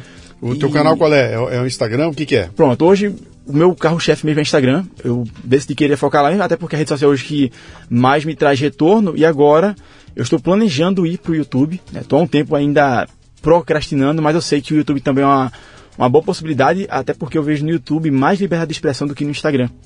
Parece engraçado isso, porque eu vejo muita gente também já reclamando do YouTube. Sim. Mas eu vejo que o YouTube é assim porque o problema do Instagram hoje é que ele censura até palavras. Uhum. Então tem palavras que você tocou, já aparece uma taginha lá, né? Ou ela, ele derruba o post. Eu, particularmente, já tive uma conta derrubada. Quantos seguidores você tem no, no Instagram? 214, 215 mil. Você tem consciência que eles não são seus? Sim. Que eles são do Instagram? Exato. Sim. Não te preocupa montar um negócio onde o, o, teu público não é teu, é do Instagram? Então, por isso eu estou fazendo outras medidas, né? Estou indo para o Telegram também, estou levando o pessoal para o Telegram. Sim. E a minha maior lição até hoje foi quando eu perdi minha conta no Facebook, em 2018. Eu tinha quase 30 mil seguidores na época lá. Uhum. Fiz uma publicação sobre a revolução, a revolução Sexual dos anos 60, com um paralelo com o feminismo. Não tinha nudez, não tinha palavrão que eles poderiam alegar, não tinha discurso de ódio. Era só um relato de um fato e colocando fonte bibliográfica. O Instagram, o Facebook na época me notificou. Disse, olha, tiramos teu post do ar e sua conta vai ficar suspensa por um mês. Eu, por quê, né? Aí eu mandei mensagem pra eles. Juro a você, uma linha. Por quê? No outro dia recebeu a resposta. Sua conta foi deletada permanentemente excluíram a conta. Eu disse, é. Daquele dor, naquela dor, aquele baque, eu vou pro Instagram. Foi daí que eu saí do Facebook, fui pro Instagram e me dediquei lá, né? Aí quando eu comecei a perceber que muitas pessoas estão tendo contas derrubadas, perdendo o link, perdendo. Eu, eu mesmo, quando fui lançar a confraria na primeira turma, antes de ser o farol, na semana de lançamento, três dias antes, eu fui abrir uma live. O Instagram você está proibido de fazer live. Uhum. Aí nas pressas eu criei uma conta fake, mandei o pessoal para essa conta. Não prejudicou tanto assim o lançamento. Mas foi algo que eu, opa, já chamou a atenção. E foi ali que eu criei o Telegram. Que no Telegram eu posso falar, ah, pelo menos é, até agora. É, por, por, enquanto, né? Até por agora. Enquanto não, é. Eu até costumo brincar, né? Digo, olha, vá pro Telegram porque lá você vai ter acesso a um conteúdo que eu nunca vou poder publicar aqui. Sim. Entendeu? Sim. E aí também tô agora me organizando para ir pro YouTube. Já criei um canal lá, inclusive. Sim. Tem alguns vídeos, mas nada ainda muito sério. Né? É, é, um, é, um, é, uma encrenca isso aí, porque você está diante de um outro tipo de espiral de silêncio. Outro tipo não, é a mesma espiral é de silêncio, porém com outras ferramentas. Né? Exatamente. Né? E, e, essa, e essa, essa, essa é foda. Porque essa aí você não tem, não tem o endereço certo. Cara. Exatamente. Para quem que você liga para reclamar do Facebook, cara? Você fala com quem no Facebook? Você consegue mandar um e-mail? Alô, Facebook, não gosto de você? Cara, vai cair, sei lá, em que você possivelmente foi ah, denunciado por alguém Sim.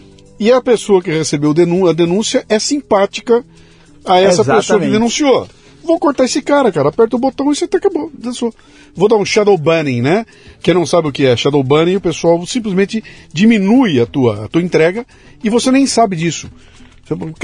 De repente você bota um post, pô, esse post aqui era para ter viralizado e não aconteceu nada com ele. Por quê? Porque o sistema não entrega. Alguém disse não entregue. E, e aí é complicado, porque corta o teu canal de distribuição, que é o grande lance da internet. A internet é isso, ela me dá Exato. o canal Isso e é te tira o canal. Agora, uma coisa engraçada é que, assim, você falou da, da estratégia gramsciana, né? E eu comecei a utilizar Sim, há um tempo. Por quê? Quando foi que aconteceu isso? Fiz uma publicação explicando o que realmente é fascismo. sim. Foto de Mussolini, o que realmente é fascismo. E no decorrer do texto eu, public... eu fui mostrando que ele era coletivista, ultranacionalista, e que não faz sentido atrelar uma pessoa conservadora ao fascismo. Uma hora de publicação, esse meu post, até hoje, ele seria o post com o maior engajamento da história. Ele viralizou assim, tinha muitos salvos, milhares de salvos em muito pouco tempo. Do nada as pessoas, Danilo, cadê teu post? Tu apagou, foi?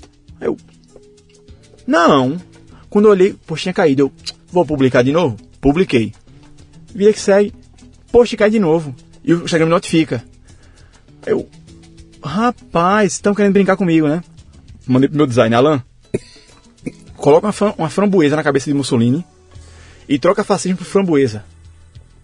Toda vez que eu publicar esse, falar de fascismo agora, eu vou falar de fascismo e vou botar um framboesa em caps lock. Uhum. Nunca mais caiu. Espero que não tenha ninguém do Facebook. Não, Mas assim, algo que eu percebi que de fato, se você quer entrar no jogo pra ganhar ou pra representar alguma frente, Sim. você precisa entrar no jogo das palavras. Sim. De modo que as pessoas entendam, o teu público entenda que aquilo ali é um código de linguagem de vocês Sim. e que você quer se referir a outra coisa e não aquilo exatamente, né? E o algoritmo ainda não tem inteligência pra isso, ainda. Que vai chegar o tempo que Ah, vai, ele vai ter, ele vai ter, ele vai ter, porque ele vai começar a, a pesquisar intenções, cara. É. Ele vai, ele não vai, a palavra não, a palavra vai cair para segundo plano. Ele não, porque, ah, hoje em dia ele caça, né? É. Ah, você publicou um palavrão. Agora, ah, hoje à tarde o cara publicou aqui, falou, olha aqui no Instagram como é que é. Eu escrevi aqui líder canalha. Fui publicar o comentário num post Sim, meu. sim. Eu fui publicar, o Instagram não deixou porque eu estava usando palavras ofensivas. Eu tirei o canalha, ele deixou publicar. Ele achou canalha. Daqui a pouco, ele não vai precisar mais do canalha. Ele vai conseguir interpretar a intenção O do todo, post e ele vai te cortar Exato. pela intenção. E aí não tem quem segure, cara. Não tem mais como, não tem como furar essa. A menos que, a menos que a tua patota esteja no teu ambiente. Sim. Que foi uma coisa que eu nunca abri mão. Então, desde o começo, cara, eu tô falando de mil- nos anos 90, né? Eu- o meu foco foi eu criei meu site, te- tenho tudo, portal Café Brasil, distribuição de conteúdo, podcast, está tudo lá no meu lugar. E eu uso as ferramentas todas como marketing, cara. Então, se alguém falou assim, ah, tirei tua conta do, do Facebook do ar, tem 200 e tantos mil, tua conta caiu. Eu falei, bom, continua tudo, tá tudo. Quem me conhece vai lá no portal, tá tudo lá no portal, né? Porque esses caras vão. E, e aí o que eu queria voltar, né? Que é o perigo dessa história toda. A gente, durante muito tempo, nós ficamos preocupados com o autoritarismo e totalitarismo do Estado, né? Cara, o ditador que vai tomar conta, os, os, os, caras que vão chegar com canhões e vão tomar conta. E agora nós estamos enfrentando um autoritarismo que não é de Estado, cara que é e também não é do capitalismo, ele é dessa entidade maluca, um Facebook que não tem fronteira, que se você explodir a sede dele, ele continua existindo, igual, ele não precisa da sede para existir. Ele está em tudo quanto é país do mundo. Você aperta um botão, você atinge milhões de pessoas. Ele tem um poder, ele tem uma força Controle de informação absurdo. que né? nos traz um, um outro tipo de autoritarismo, cara. Não tem mais o cara para eu apontar o dedo e falar é ele, né? Exatamente. E, e outra, e, e quando você aponta o dedo pro Mark Zuckerberg, cara, ele não é o bicho da história, cara. Embaixo dele tem uma moçadinha lá, Claro. tem uma menininha sentada num ambiente ali com, com o dedo na ponta de um botão, que ela tira você do ar sem que ninguém mais saiba, cara. É. Porque você incomodou as- a, a visão de mundo dela. E ela tem o poder de apertar um botão e detonar você, né? Exatamente. Eu acho que o grande ponto que, a univers... que as redes sociais vieram para desbancar era havia um controle de informação muito mais rígido, Sim. que agora, prime... no primeiro momento, se fragmentou, né? Agora Sim. tem vários canais, e aí eles perceberam, opa, olha a consequência que isso trouxe. Sim. Vamos então agora arrumar uma forma de controlar novamente. Então hoje, vamos, vamos olhar. O mesmo dono do Facebook é o mesmo, o dono do Facebook é o mesmo dono do Instagram, que é o mesmo dono do WhatsApp. Basicamente as três maiores redes sociais do mundo, né? Tirando aqui a exceção do YouTube. Então, quanto de poder, de informação, quantos segredos, quantas fofocas, quantas mentiras, quantas verdades, enfim, quantos sonhos e planos não estão na mão de um só grupo. Uhum. E, obviamente, eles vão utilizar ali dentro do que eles quiserem. É muito nossa se a pessoa achar, ah não, o WhatsApp diz que a, a, existe uma encriptação aí de fim pro fim, de início pro fim. Não tem, Tem, meu amigo, não tem. É muita inocência você acreditar numa coisa e, dessa. e acreditar também no discurso que é tudo pelo bem, né? Como é que é? As agências de fact-checking, né? pelo amor Uma de Deus. agência de fact Eu tô na rua com um cartaz na mão, escrito ele não, termina, eu volto, sento na minha carteira e lá vou eu exercer o... Exato. Eu, eu sou o, juiz que imparcial. factos... O juiz imparcial. Cara, não. Exatamente. Um dia desses, eu acho que foi o Ícaro de Carvalho fez um post no, no story dele, que ele colocou só, perguntaram assim pra ele so- algo sobre riqueza, algo assim. Ah, e ele colocou uma citação só, de um autor. Não lembro a hora do autor, mas o Instagram colocou lá. Informação falsa, uma taxa assim, bem grande, informação falsa, escondeu o post. Quando você clica, aí ele bota assim, ó, informação verdadeira. Aí diz, essa frase não é de fulano. Só que quando dizia que essa frase não é de fulano, por exemplo, essa frase não é de Shakespeare. Só que a frase que ele colocou lá no nome não tinha o nome Shakespeare, entendeu? Ou seja, o verificador disse que a informação era falsa, só que não tinha nada a ver com o que estava colocado na publicação. E ele esconde a informação, coloca a taxa lá, e uma pessoa mais descompromissada, ou que não vai buscar entender o que está acontecendo, ah, é falsa. Sim. Já vai des- desacreditando Sim. aquela pessoa. E o que mais me choca é o fato de que esse tipo de coisa sempre pende para um lado. Perde link, um lado perde link. Informação falsa, um lado tem informação falsa. Entendeu? Então, assim, discurso de ódio, só um lado É tem só um discurso lado de que ódio. tem, né? o outro lado são, como é que são, são voluntários, né? Só- é. Eu tenho voluntários que me ajudam, se for o lado de lá é, é a gangue, é quadrilha e tudo mais. É Exatamente. sempre assim.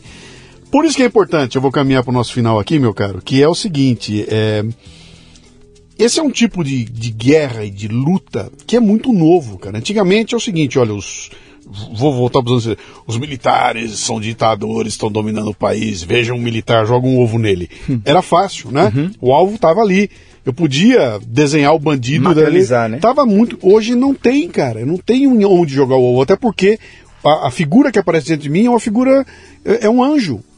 Aparece diante de mim um anjo, cara. que Ele, ele quer salvar o mundo, cara. Exatamente. Ele, ele, quer, ele te ama tanto, mas ele te ama tanto que ele vai te obrigar a falar tal coisa. Ele vai te. Você vai perder o emprego. Eu- Você vai perder teu emprego porque eu te amo. Te amo demais. É eu te amo demais. Vou, Vou me proibir você. de falar né, algumas coisas E- porque, eu te amo, muito, demais. é demais. Exatamente. Então, e esse é um nó tão louco, cara, que as pessoas que. Eu, eu costumo sempre dizer assim: o problema do Brasil. Faltou uma guerra fudida no Brasil, sabe, pra pra matar a gente, pra ter um problema sério aqui que historicamente pudesse botar no sangue da gente a luta pela liberdade, entendeu? Como nós nunca perdemos, Nunca perdemos, cara. Você pega agora. Quem foi que perdeu a liberdade? Pô, era- eram, eram os caras nos anos 60 que estavam contra o regime. Ali tinha um problema. sabe? Mas, cara, faz 60 anos. Essa molecada com você não tem a menor ideia do que era aquilo, cara. Nunca sentiu na pele aquilo. Aquilo já era. Como eu nunca perdi, eu topo trocar um pouco. Se você me der um pouquinho de garantia financeira, eu te dou um pouquinho da minha liberdade, tá?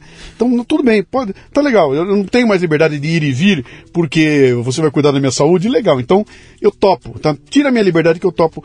E o pessoal não sabe o valor que tem isso, cara. E quando você perde um pouquinho, depois mais um pouquinho, daqui a pouquinho que foi tudo e vai ficar normal.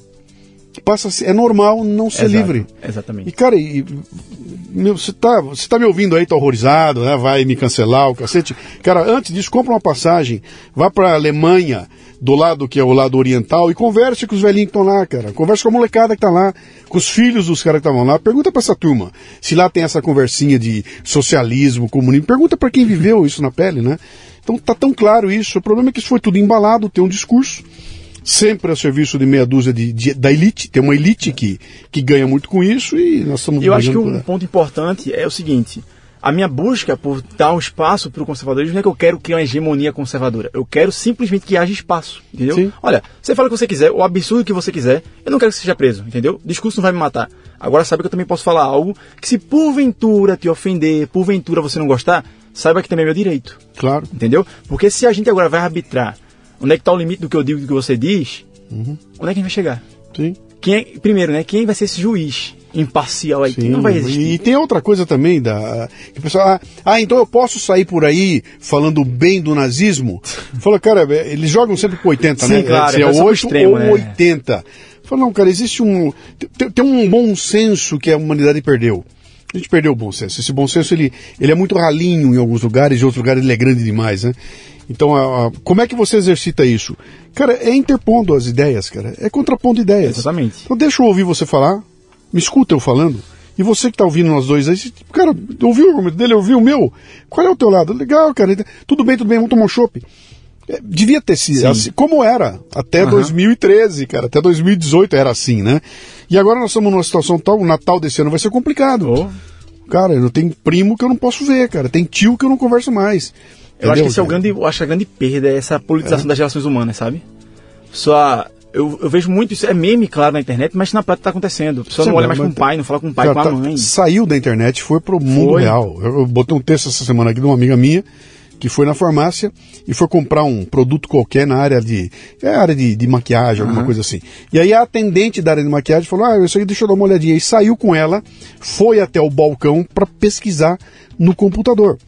E ela parou, Enquanto a moça pesquisava, tinha umas mulheres na fila comprando remédio que começaram a apontar o dedo, olha aí, Patricinha furando fila. E ela, não, como assim? Aí a moça falou, não, peraí, gente, eu sou da outra área, eu não sou de remédio, eu sou da área de maquiagem, eu só vim fazer uma consulta. E a, a, a, a pessoa xingando. Uhum. Olha aí, furando fila, não sei o que, cara, tem um, tem um ódio, sabe? Isso aí tá latente, cara. Já saiu da internet e veio pro dia a dia. Não vai acabar bem. Não pode acabar bem. Então, Infelizmente. Como é que se escapa disso? Tá, ficar imune é impossível, mas se você construir um repertório legal, cara, se você ouvir as vários lados, se você estiver aberto para ouvir ideias que, que, que, não tão fáceis por aí, se você encontrar gente que nem o Danilo, que tem um projeto, ele tem um projeto e vai falar, cara, eu vou pegar um monte de ideias que estão por aí e vou te mostrar que existem outras formas de você olhar o mundo, né? Isso te enriquece, cara. E é um enriquecimento. E é o trabalho que eu faço também, né? O que, que é? Eu quero ampliar teu repertório e refinar tua capacidade de julgamento e tomada de decisão. É só isso. Eu não quero que você seja de direita, de esquerda, uhum. de... não. Sabe? Arruma a tua capacidade de julgamento e tomar decisão, só isso. Na hora de você escolher alguma coisa, você vai falar, pô, vou escolher convicto de que eu entendi o que está acontecendo, eu ouvi todos os lados e tomei a decisão que eu acho melhor para mim, não a melhor para o grupo, uhum. melhor para mim. Se isso acontecer, cara, a gente muda esse país aqui, bicho. É, e, e, tirando a exceção daqueles loucos ideológicos realmente, que são de fato do extremo, que não querem ouvir, Sim. na vida real. Que, quando que, se... Peraí, peraí.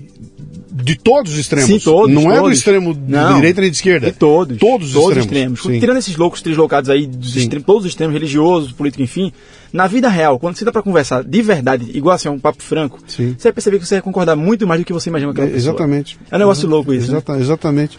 Então, é, como é que é?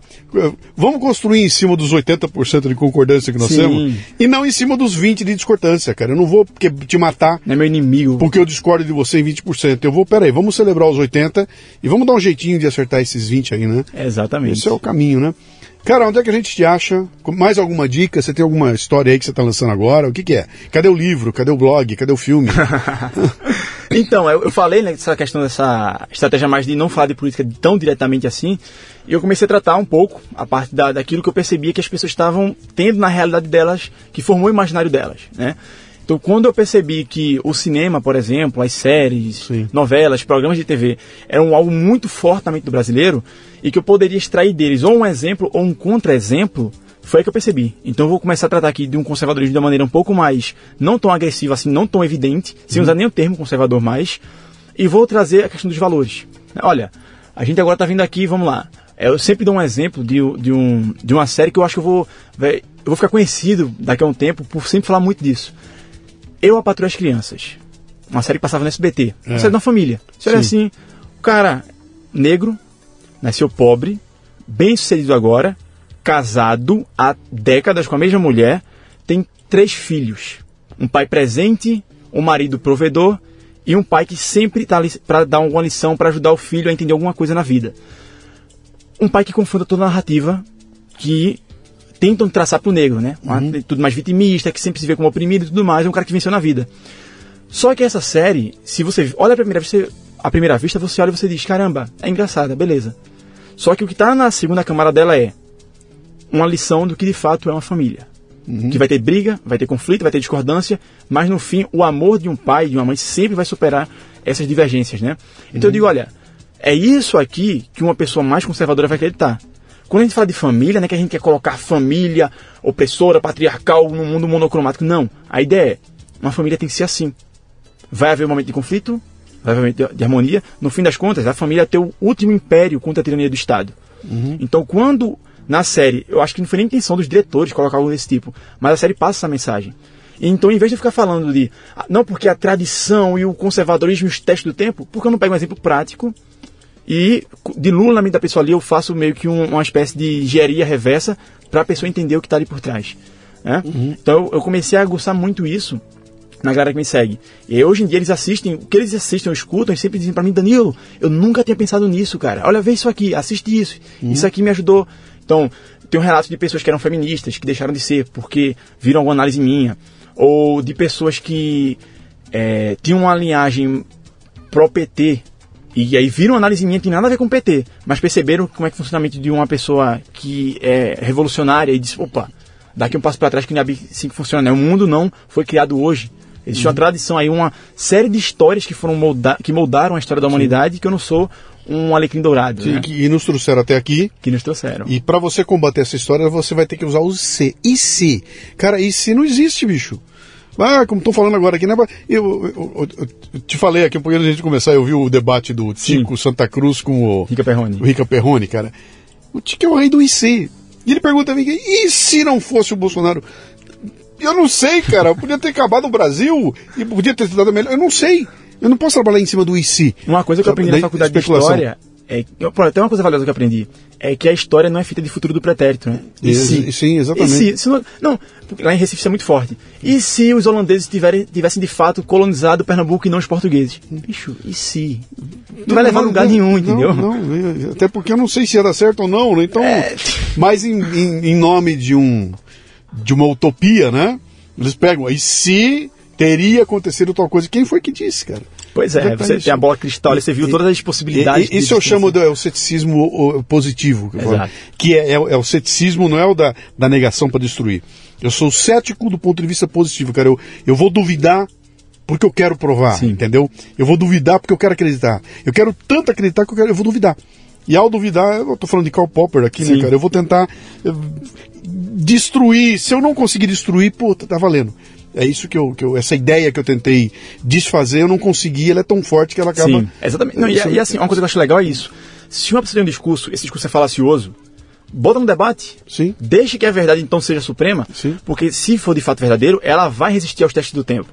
Sim. Se for mentira, vai sucumbir. Sim. Entendeu? Mas aí parece que as pessoas agora, esse movimento, essa movimentação contra a liberdade de expressão, o que eles querem basicamente é: a gente tem uma narrativa, essa narrativa deve ser a única possível, porque a gente tomou como verdadeira e todo o resto deve ser expurgado do debate público. Sim.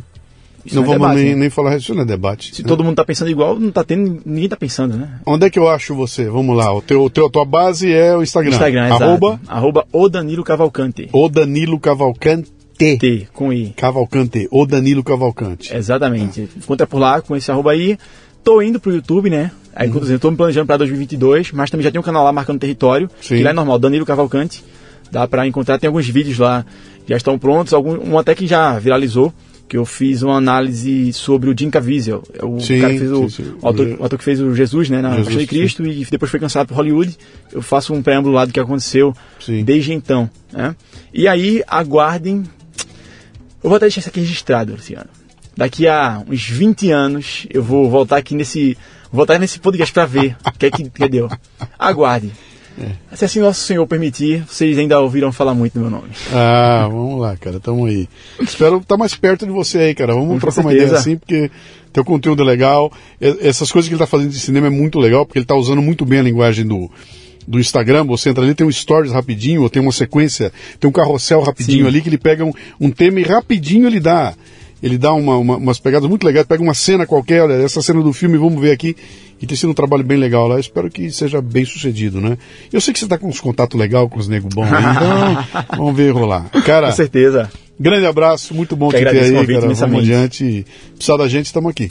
Digo mesmo. Pode Tá bom? contar comigo aí. E indo para Recife, eu vou te procurar lá. Ah, com certeza, com certeza. Já conhece Recife? Meu Deus do céu. Eu tive em Recife uma experiência, vou usar o finalzinho aqui para Pode. contar, que foi maravilhosa, cara. Eu tô em Recife, vou fazer palestra. Faço palestra no Brasil inteirinho, né, já.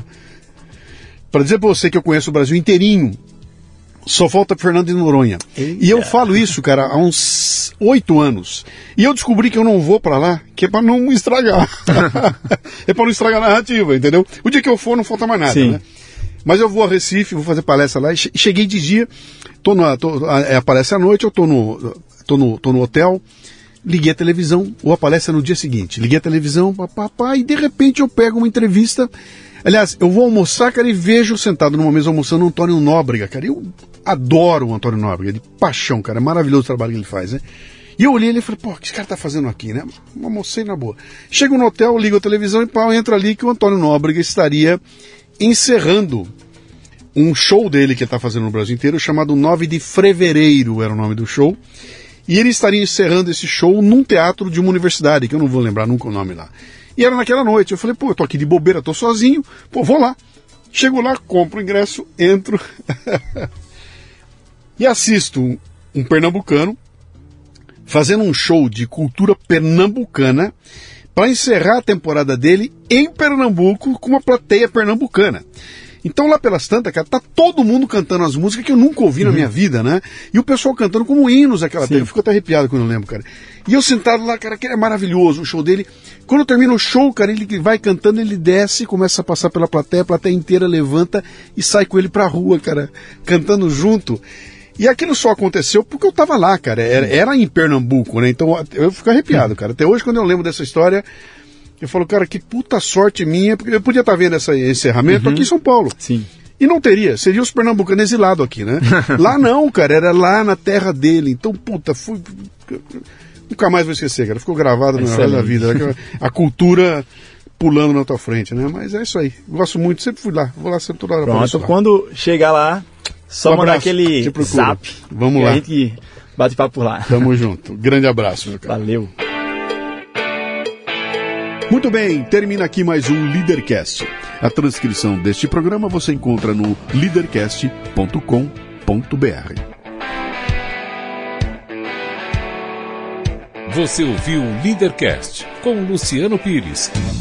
Mais uma isca intelectual do Café Brasil. Acompanhe os programas pelo portal cafebrasil.com.br.